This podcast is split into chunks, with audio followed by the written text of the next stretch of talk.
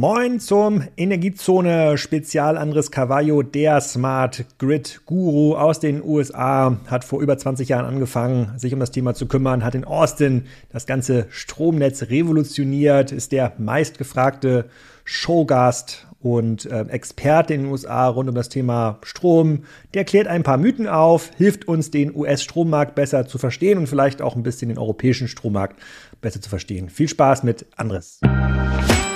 Andres, welcome to the Energiezone podcast. Today, our listeners would like to get a bit more um, of an overview about the electrific electricity challenges and advantages of the US market. Um, I, I have been I have been introduced to, you as like uh, a podcaster. You have been introduced to me as like the father of smart grids in the US. Um, can you give like a short introduction? Uh, I'm pretty sure you can do it better than me. Sure, sure. Well, thanks for having me. It's a pleasure, and uh, look forward to the time together. Um, I actually uh, had the opportunity of um, in in a journey of a career that started in software, moved to computers, moved to telecom. Uh, in 2003, I joined the power company in Austin called Austin Energy as a chief information and technology officer. And I was there for eight years, and I deployed four billion dollars worth of technology. We built solar farms, wind farms, biomass power plants, EV charging infrastructure, smart meters, all kinds of intelligence, telecom, fiber, wireless technologies, you name it.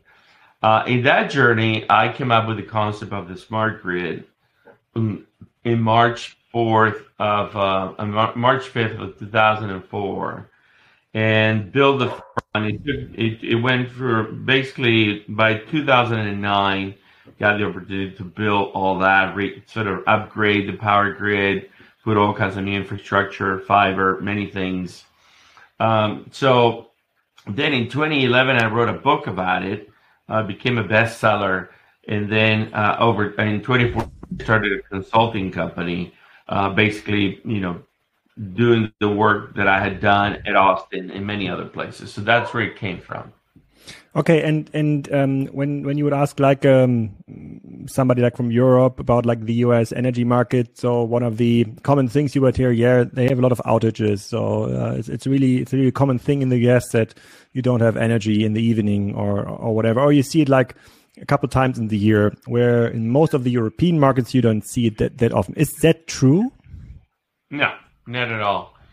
Not at all. So, so there's a major. So, so first of all, the United States, uh, like Europe, there is no European market. You you could talk about it, but the way you do energy in the UK is different from France, different from Spain. The market constructs, how utilities are paid and is their competition or not, all different, right? Same in the US. There is no United States of America. There are 50 states. Every state has their own construct. You got three types of utilities in the US. You have cooperatives that are owned by the members. This is the uh, utilities that were created in the 1950s to basically electrify rural America, you know. Uh, there are 900 of those. Then there are utilities that are owned by cities like Seattle, Austin, San Antonio, Orlando, so on and so on. There are 2,000 of those. Okay. And then there are what is called investor owned utilities. These are utilities that are owned by private capital. Some of them are completely private, not trading in a marketplace. Some are in the New York Stock Exchange or NASDAQ they pay dividends, so on and so on. Those are companies like Pacific Gas and Electric, Southern California Edison, Commonwealth Edison, Cons- Consolidated Edison, Florida Power and Light, companies like that. So in every market, some of these companies are vertically integrated, meaning they own generation, transmission, distribution, and retail. Or in the case of Texas, for example, uh, you have co-ops and munis everywhere across the U.S., but in, in, in Texas, and in other in another 17 states of the 50 you have competition like in the UK where the meter the guy who builds the the energy to the end customer is one company the guy who has owns the infrastructure the wires is another company and then the guy who generates the electrons is a separate company So that's so it's a different, you know, it's really uh, you know challenging to understand and nav- navigate the U.S. But um, in terms of outages and all that, that's not my understanding at all. In fact, the the U.S. has pretty strong reliability, uh, and Austin and Texas in particular, pretty high reliability. You know, uh, the way to measure that is something called the SAIDI or the System Average Disruption Index. Uh, the average in the U.S., meaning how many minutes a year you don't have power, is about on average 100 minutes out of the whole year. Uh, in Texas, it's about 60 minutes. In Austin, is about five minutes. Okay, and so five minute outage, like like that's. Do you do you know anything about like similar index in in Europe? So what would be like the normal outage uh, um, uh, minutes in it's, Europe? It's about it's about similar from 100 to 150, depending on the country, depending on the region. So the region, the, the countries or the regions or the grids are more reliable. You know, would be in France, right? Because of the nuclear power, they never go out. You have you know, where you have inter, you know renewable energy grids that are primarily renewable energy, you have challenges of intermittence and things like that. So it's really it depends which geography you are. You know, I would say that you know the Nordic countries have a pretty reliable grid. Um, you know, the French have a pretty reliable grid. Not so much the, the Spanish and the, and the Italians. Actually, the, the French grid was uh, uh, kind of the reason why we had so high energy prices in, in Europe this year because there were so many outages of the of the nuclear power plants, which kind of fueled the discussion of the um, pro renewable energy uh, um, uh, side, where um, where exactly in Germany it's it's very hard to find like positive. Uh, positive um, reports on nuclear energy in France. Yes, they're going to build like one or two new nuclear plants, but based on this year's summer experience, even winter experience uh, with the high prices, I'm pretty sure that even France is now uh, revamping renewable um, energy, though there's a lot of energy experts now because of the war in Ukraine. Um, is this actually a topic at all in the US? Is there like many people uh, many people um, um, standing up uh, against nuclear or standing up against like windmills or solar parks. So uh, how how is like the or is it like similar like in Europe? Every state is different. Yeah, it is. It is. Uh, it, there are different uh, historical realities around nuclear. You know, because of you know uh, Three Mile Island here in the U.S. or Chernobyl. You know the issues in in in Japan, right? So so, but you know, the the difficulty with the grid is simple. Uh, the grid moves in Europe at 50 hertz, and it moves in America at 60 hertz. Uh, to maintain that frequency, you need steady production, nonstop, right? You come home, you turn on the lights, you take it for granted. It comes on. Wow, that's, how easy is that? We don't think about electricity when we wake up in the morning, right? We, we think about maybe we need to use the dryer, the toaster oven to make toast, to eat, cook the, you know, the stove. If it's not gas, it's electric, right? But we don't think about how many kilowatt hours of energy I'm going to use today and it's going to be there, right? We don't think about that. We take it for granted. So, so the thing about that is that you know, you need what is called base load. You need some reliable, steady production, 24 7, 365, to, th- to do things like melting steel or, you know, uh, you know, uh, doing chemical production of milk or yogurt or things, right? We, we don't think about these things, but they require a lot of power all day long, right? So you need to produce that. Now, how you produce that and how you deliver that 24 7 is really the transition that we're witnessing, right? So we need to get rid of CO2. Okay, how do you do that? How do you get rid of, you know, coal, natural gas? How do you, you don't even use nuclear and go 100% to renewable energy? Well, the sun shines during the sun time and the wind works when the wind is blowing.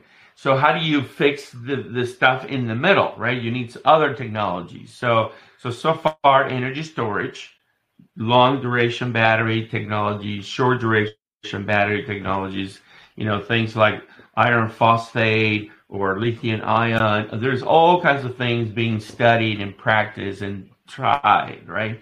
But so that transition is not easy. It's like how we went from telephone on a landline to telephone on wireless. Is your wireless phone 100% accurate? Does it work all the time? Do you drop phone calls?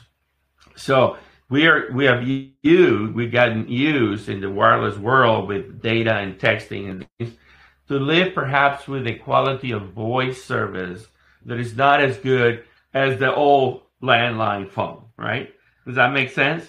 So so now we're totally shifting now we're shifting to a new way of creating energy. I'm going to use my solar rooftop. I'm going to put energy storage in my house, right? I'm changing the dynamics of the model. The utility, which was created to do centralized power to bring to your house, now needs to interact with stuff in your house or in the building or in the school or the, at work in the office, right? And now all of a sudden the utility needs to build a different grid manages two-way power flow that that you know realizes that even you you may be producing solar and you may decide not to want to put it in the grid. Don't know why but you don't do it. So now i need to find to maintain that 50 hertz balance i need to find energy somewhere else real time. So that's that construct is making it very difficult for utilities to switch you know and so how do you do it when do you do it? Who pays for it? How expensive is it? That's what we're living. And and like from is there also like a change in the US um, away from coal and nuclear into like renewable yeah. energies? And if there's not just such if there's not um, uh, such a strong party um, yeah prote- protesting actually for renewable energy. So what is a driver? Is a driver an economical driver? Is it is it cheaper um, eventually or, or, was it yeah it? yeah absolutely. So i would say today natural gas prices are high. Coal running a coal plant is expensive so it's cheaper to build solar and wind. But the challenge that we have is that we have an install base. So for example the united states produces roughly 1100 gigawatts uh, of energy on a yearly basis. Europe is roughly uh, about the same, uh, 900 gigawatts. Uh, China is 1.5 gigawatts. India is 300 gigawatts. So, so, so the U.S. produces 1,100 gigawatts, and only five percent is solar and, and, and wind. So you know, how long is it going to take to change all that? It, you know, it's not easy, right? It's expensive. It's, you're talking trillions of dollars, right? So, so who, so the challenge always ends up being, okay, we want to do this. So who's going to pay for it? How long is it going to take, right? So now you have 50 states that are in different stages of this. California is probably the most progressive in terms of the mandates to switch. You know, they're mandating to put solar panels on homes now they have said that by 2035 there will be no uh, gas vehicles on the road. But take it, take take take something, Alex, like the electrification of transportation as, as a as a, as an element of the challenge, right? So so we're all for all this new technology, but let's just talk about Texas. So Texas produces today 80 gigawatts of power for everything that it does everything. 80 gigawatts, eight zero, right?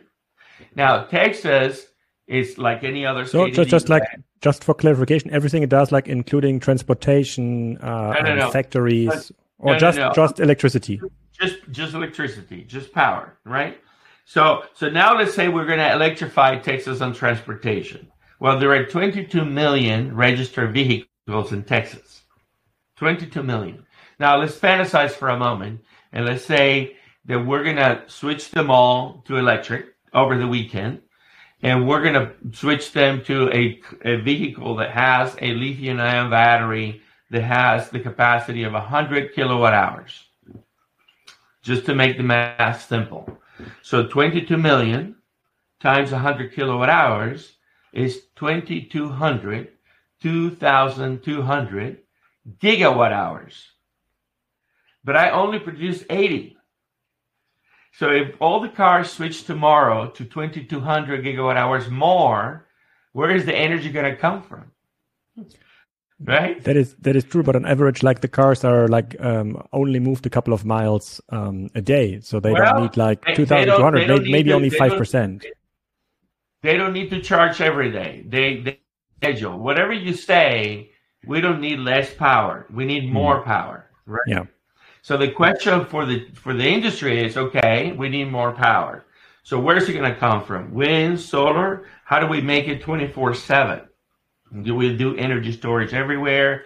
How expensive is that? So that's that's what we're living, right? We're going through that transition globally, right?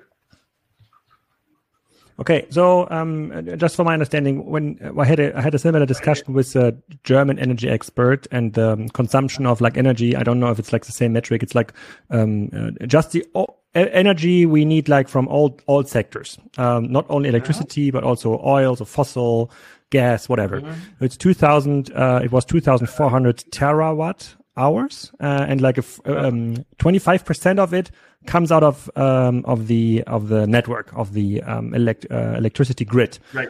Fifty percent of the German uh, produced electricity is renewable energy based already. So it's it's already like a fair fairly high number. But you see, but com- compared to the overall consumption um, of energy, regardless if it's yeah. just electricity or gas, it's only very small amount. So I um, we we need to in, in Germany, we need to tenfold our renewable energy production um, uh, in order to fulfill all energy hunger. And, and we just don't have solved like all the storage um, problems. Uh, right, right. Yeah, if, we, we I, have a similar, we have a similar challenge. I would say that Germany is farther. Uh, the Nordic countries in, in, in, in Europe are farther on their renewable quest, right? They're farther along. We're only at 5% production in, in renewable, right? Okay. And, and so the, challenge the challenge remains, you know, who pays for it, right? Because ultimately it is the consumer at home that pays the bill for everything, right? And um, so politicians, politicians are having a challenge with, you know, who who is going to pay for this, right? You know, because it doesn't matter if the government is writing checks like here in the U.S. We print money and and buy things. That's that's fantasy land money, right? I mean, ultimately we are going to pay.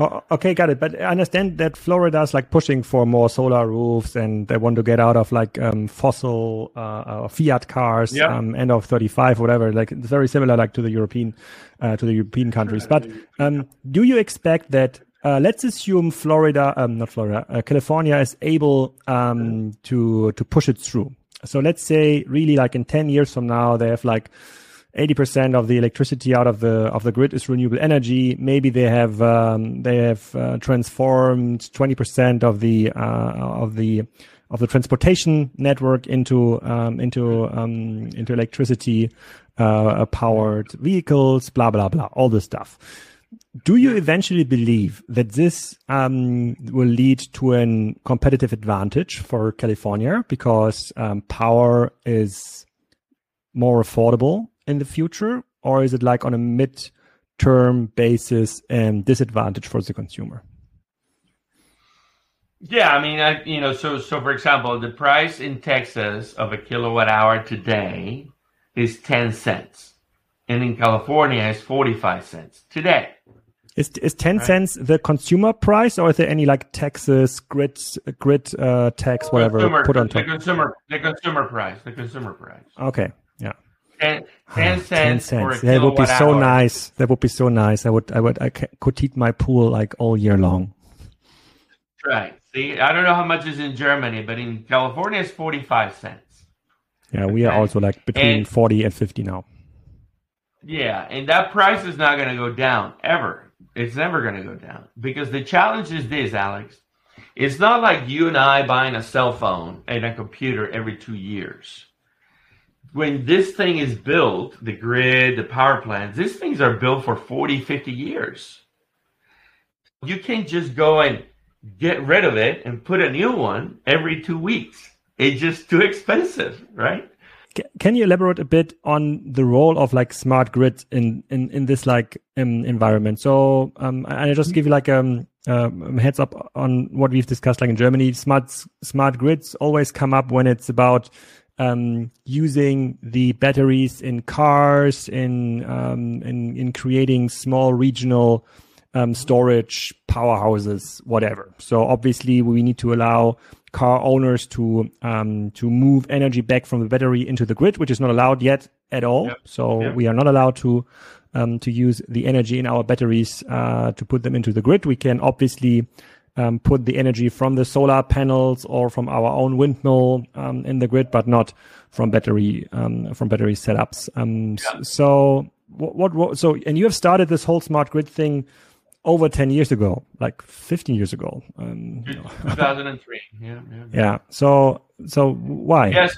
So, so the challenge, the challenge is that, let me just explain real quick. Again, the grid was created in the late 1800s uh, to move alternate current power from a big power plant to everybody's houses and everybody's businesses, right? So the, the grid was designed to, you know, it was a copper wire and the electrons flow because of physics.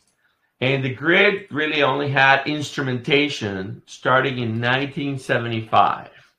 Before that, everybody built the grid by connecting a wire to a transformer to a house, a, a you know, a box in the house, and that was it.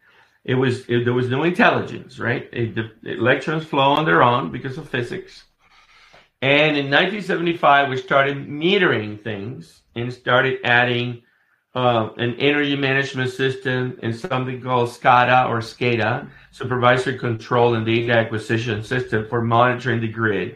We did that at the transmission and production level. And the instrumentation came all the way up to the substation level. That was it. So when you see a substation where they have all the wires and kind of looks like a bunch of antennas, right? It's grid coming together there, right? That that that's where the instrumentation was. There was there was no instrumentation anywhere to go from the substation to the hostel to the office to the house. Nothing, right? Then we decide to put a mechanical meter at the edge of the house because we want to start tracking or submetering things differently. But in the old days, if you were connected to the grid, you got a flat fee so if you were a house, you you pay X. If you were a building, a, a building, an office building, commercial building, you pay Y. And if you were an industrial customer, you pay Z. And it was a flat fee. Nobody was metering how much kilowatt hours were happening. It was just right. Then we moved to mechanical meters, and somebody walks around once a month to read the meter, right? And now you get a bill, right? Because somebody read the meter once a month. Okay? And so as time goes on, we decide to make the meters intelligent, put networking technology on it so that I can read the meter once a month. I can now read the meter every 15 minutes, 96 times a day, and then see what's going on in the grid, right? So as we move infrastructure to the home, to the building, to the hostel, to the school, solar uh, energy storage, anything. You put electric vehicles charging, right? Now all of a sudden the grid needs to get this new capability of being able to understand, monitor, and manage what's happening on the edge of the grid. It's never had that before. Now we need to add all this new telecom capability, software programs, do the integration of all kinds of third-party products and technologies on the edge of the grid into the utility. So easier said than done but um, on the future future state of smart grids. So let's say um, you're the owner of an F150 Lightning, like 140 right, kilowatt right. battery. So how yeah. far away is even the first developed state in the US from integrating this battery into the smart grid system? Yeah, so so so that's a great question. So again, utilities are having a hard time creating the next architecture for the power eh, eh, to to accommodate third party assets coming onto its own network. So you know, I actually I'm hoping to get an F-150 Lightning, uh, and if I get it, I am going to make it. I'm gonna connect it. You need to buy a thousand dollar kit to interconnect it to your house, so you can run the house using the truck. Now, the house when when I when I buy this thousand dollar kit, what I'm really buying is a new control box and something called a rectifier, and I have to actually disconnect myself from the grid, and then I can connect the truck to run the house. Ah. So the house, the truck running the house is not connected to the grid. It needs to be isolated because the utility doesn't know how to deal with that today. And it's not that the technology doesn't exist. Here's the challenge. The challenge is so let's take the United States 150 million households, 28 million businesses. If they were all trying to do this, then they would need to be using somebody's technology. But in the US, we're not mandating any technology. It's a marketplace, right? So the technology would be from Schneider, Siemens, GE, ABB, whoever, right? So so now the utility then needs to create its own technology, which is probably from Siemens or Schneider or CG, but they're only using one version of that technology to manage their grid. And now that technology needs to talk to 145 million or 28 different choices. How do Okay, you do got- that software problem? Right? Uh, yeah, it's definitely like an it, it, it's an infrastructure and, and software problem. But what you're saying is that um, status quo is that even the battery from your future F150 Lightning is not allowed to uh, push energy in the grid. Not today. Not today. Okay. How fast? How But- fast but can you charge? How, how fast Oh, can you charge at you know, home? it- yeah, I mean, at home you're do, you're doing a 110. If you have a 110 volts, you're charging over 10 hours. If you're if you're using 240 volts, which is the kind of voltage that you need to run your dryer, or your washer, or your microwave, or things like that, then you're charging in six hours, five hours. And the next level of charging is 480 volts. That charges within an hour, two hours. Right. So So most houses are, you know, 240 volts. More houses, most houses in Canada are 240 volts. Most houses in in the United States are 110 volts. You do have some 220 volts circuits, you know, two, two, 40 amps, things like that. But you know, houses are not built in the U.S. to to to handle fast charging, right? So in order to re- retrofit the whole thing, it would be expensive. Now, some people say, well, you don't need to charge the whole thing. You only need to charge the 20 miles you're going to drive or the 40 kilometers you're going to drive. That's all you need. So 110 should be enough, right? Do the whole grid to do it? No. I mean, I think electronically, copper wise, transformer wise, the grid can handle a lot of more need for delivery of energy. The challenge is how do I integrate your solar panel, your energy storage, and your vehicle's technology so that I, the utility, can talk to it and coordinate. That that's really the big challenge. It's a telecom challenge and a software challenge. and and like this challenge can be solved with uh, pricing um, mechanisms, right? Oh, So if it's if it's only like ten cent uh, a kilowatt hour, then obviously nobody's interested to save like two cents on a kilowatt hour. Uh, but uh, if it's like forty five cents, like in California, there's like obviously there's a market for smart pricing, and you could obviously offer a customer. Let's say a 25% kilowatt hour um, uh, price in California during the night or whenever sun is shining or wind is blowing or whatever. So um, we are super far away in Germany. Obviously, the, the European market is not um, uh, is, is, is, is very very different. Like every state here, um, we are far away from smart pricing principles in Germany. So it, it just doesn't matter when I consume energy, regardless uh, how the energy production looks like. How is it in the US? You said it's it's it's it's further developed kind of like a marketplace. So, but does it also it translate varies. into pricing? Yeah, yeah, it's a great question. It varies. So let's talk about Texas again. Um, co-ops and municipal utilities are monopolies, so they have rates, you know, one price. Uh, in the competitive market in Texas, you have about 60 companies that sell energy retail. There are companies that do time of use pricing. Some of those companies are doing, you know, cheaper pricing at night, more expensive pricing during the day. Uh, there are companies in Texas that sell what it's what they call um, all you can eat nights and weekends. So unlimited use of energy during the weekends at night, but very expensive during the day in the week. So like 25 cents during the weekday, free at night and on weekends, right?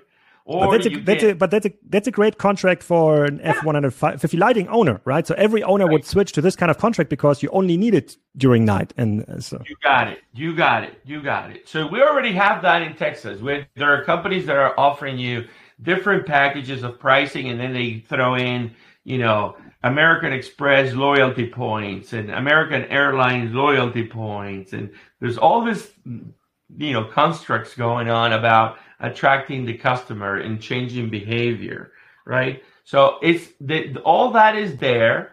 Uh, it's this. It's very similar in states like Illinois or it's Virginia or New York, right? But again, you got 50 states, 16 states that have competition. Most of the states are monopolies. Okay, uh, uh, got it. So no, so there's some pricing schemes already available, but we are not at a state where, let's say, uh, wind is blowing, sun is shining, and like within the next two hours, your energy or utility provider is saying, okay, now it's free for you, Andres. Uh, but if you want to charge in the night, where we expect more consumption uh, from some steel melting thing, mm-hmm. uh, um, it's going to be more expensive. So it's it's more like um, it's it's it's more like a cell phone contract, right? It's like uh, yeah, yeah. okay, it's not it's not it's now, not now at the at the utility level in, in, the wholesale market where utilities buy and sell the energy, right, and then they package it and sell it to the retail. When at the wholesale level, at ERCOT, JPM, uh, PJM, New York ISO, New England ISO, Cal ISO, right? At that level, for example, when I was at Austin Energy from 2003 to 2010, we would buy any when the wind was and the price of energy was negative, right? We would buy energy and get paid to buy the energy, not pay for the energy, get paid to buy the energy. And then we would use that energy to create ice. And we had chillers, 20, 40,000 ton chillers in downtown. And then we would create air conditioning and pipe the cold air into the buildings. So we do that today at, Austin Energy. That started in 2004, right? Okay. So I have to, I, so, I have to look up what chillers is, are, are coolers. Okay. okay. Yeah, a, chiller is a, a, very large cooler that can do both heating and cooling, uh, of, you know, differential of temperature. Uh, and so you cool something and then you let it melt and then you blow that, you know, that cool air into the pipes for air conditioning replacement. So you actually so had the infrastructure already in place to consume like energy at negative prices, uh, which yes. is cool. Um, I, I don't yeah. know one case. Maybe there are many cases for some of the people listening. Please reach out to me. I don't know one case where I've heard something like this in Germany, but there must be cases, obviously, where it's like a negative yeah, energy. It, it, it, so, so the negative pricing happens when you, the production of the energy onto the grid is far exceeds the demand. Mm. So if the demand in the grid is low and the production is higher, then you get a negative price. Okay. What we're also seeing now in Europe and, and in different um, districts in, uh, in in the country is in, in Germany is that there are some some people from the government, some energy expert, they like to change uh, pricing mechanisms. Um, they want to get um, um rid of the um, um, rid of the current pricing scheme. They want to split up prices into different uh, a different region. They say in some cases we should uh, we should um, pause merit order. In other cases, it, it, it, it's working, but usually there's a lot of blockade from other parties that say, okay, that that might work for you guys in in California. For me, in Texas, I, I cannot do it because like uh, the voters. Um, so uh, yeah, yeah. What so, is this so, in the U.S.? Yeah, so remember that you have so yeah, it's, it is a, the, the vote issue, the legislature is changing that construct is very complicated. So so remember you got three types of utilities in the U.S. You know, co-ops, munis, monopolies, and then investor-owned utilities. In some places they're monopolies, in some places they're not. You have competition. So that's the delivery system, right? And then you have, you know, three types of customers. You got residential customers, you got commercial customers, you got industrial customers. So the residential customer at some point uses a lot of energy between 7 a.m. and 10 a.m. Breakfast, early in the morning. Then they go home and somebody stays in the house, the pet, whatever. Consumption of energy during the day is slow. But then everybody comes home after school, and from 5 p.m. until 9 p.m., dinner, the whole thing, energy goes up again, right? The commercial company, it's, you know, the haircut, the store selling stuff. That store is open from 9 to 6 p.m., right? The supermarket. But then they close, right? So their consumption of energy is high from 9 to, to 6 p.m., and then it goes down dramatically. And then you have the industrial guy. The industrial guy is processing milk or meat or something, and they work 24 7. The consumption never stops, right? So, so the delivery mechanism of the needs to match the consumption patterns, right? And these consumption patterns are not the same. So some regions in Germany are producers of things. They produce cars, they make this, they make that. They need energy 24 7. In some parts of Germany, you have a lot of commercial things, different profile. And then you got people living everywhere, different profile. So that's the challenge. The challenge is how do you manage this? How do you have, you know, non-carbon energy, reliable, 24/7, priced appropriately or fairly, right? That's the challenge. So time of use pricing is one way of doing it, you know, penalizing people from spending uh, consuming energy during the high peak times of the day. You know, for the residential is one thing, for the commercial is a different thing, for the industrial is a different thing. So time of use has been used for a long time, for the last 50 years, primarily on the industrial side, when you have demand response, and the grid may need a relief from energy consumption, and then the industrial guys get paid for disconnecting, for stop production. You know, they get paid, compensated. So, so that has been going on. What, where, where it's never been pushed aggressively is on the residential side for you and me at home, right? Because the perception or the concept is that like air and water and, you know, power, it should be available for everybody. It should be almost free. You know, it, everybody should have it. It should be a right, right? But the problem is, it's it's not it's not it's not cheap. It's expensive. So how do you balance that, right? That's where the politics gets in. Okay, got it. Um, and my last question would be, um, so right now in Germany, we obviously we have um, voted down nuclear uh, power like 10 years ago after the Fukushima incident.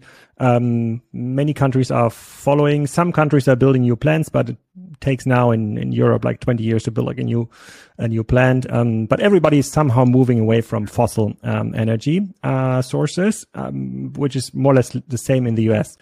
But going back to the nuclear um, question, um, and I think Bill Gates, for example, is, is doing some research on like the next gen nuclear power plant. So, what is like the what is the um, state of mind in the US? Is it pro nuclear? So just get rid of, uh, just get, just let's get rid of um, fossil and go into renewables and nuclear. Is it still positive, or is there also some some challenges around this topic? It's mixed. It's mixed. So depending, again, fifty states, every state. So so in, in in Georgia, Southern Company is building the latest nuclear nuclear plant. So some, you know, the, and there is a couple other plans that have been approved to be built in the U.S. So the challenge that everybody's finally understanding, you know, I also uh, I'm a, a, mechanical and electrical engineer, and I teach at Texas State University Power.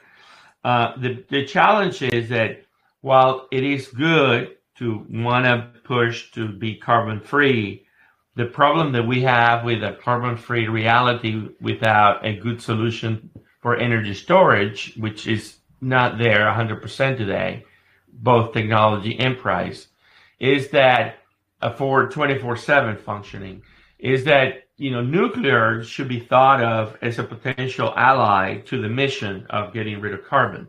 So there are some 30 startups doing small reactor type technologies using different materials other than uranium.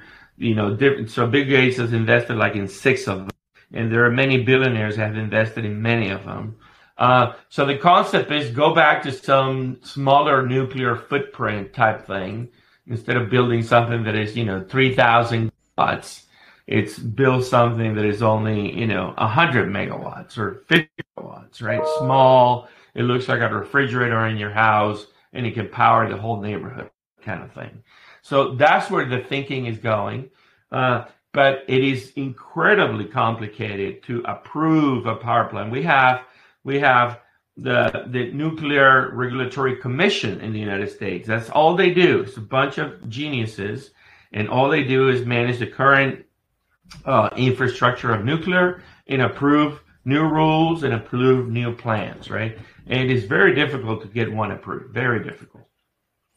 Okay, got it. But like the so yeah, state by state, I got it. But overall, there's like new projects going on. There's still hope mm-hmm. for like Gen four, Gen five um, nuclear power uh, plants, and there's like way out on uh, fossil, um, mm-hmm. uh, um, yeah, fossil power plants. But as you said, uh, they were built like for running like 50 years, so you will have them sitting around for the next 20, 30, whatever years. Uh, depends mm-hmm. on when when they have been built. Um, thank you, Andres. I think there was like a, fantastic insight in the into the um, U.S. Uh, um, Energiezone uh, yeah. setup. There might be some follow up questions. Uh, I might ask you for some introductions later. Um, still on the sure. market, it's so so interesting um, um, for me to follow it up, and I hope also like for the listeners. So thanks again. Absolutely. Thank you for having me. And remember, the, the genie is out of the bottle on decarbonization electrification of transportation is going to drive the whole thing. It may take a lot longer than we think it will, but it's happening. The transformation is happening. Das war's. Nächste Woche geht's weiter mit einem Monthly Heinemann. Da gibt es ein paar Updates zu Shein, Neues zu einem möglichen Riesenwettbewerber von Shein. Kann man sich gar nicht vorstellen nach der letzten Shein-Folge, aber kommen wir danach dazu. Wir besprechen ein paar Earnings, Hoffe ich zumindest, wenn wir es schaffen mit unserem Aufnahmetermin. Ansonsten habe ich noch ein paar andere Folgen hier in petto, die stattdessen kommen. Tschüss und ein schönes Restwochenende.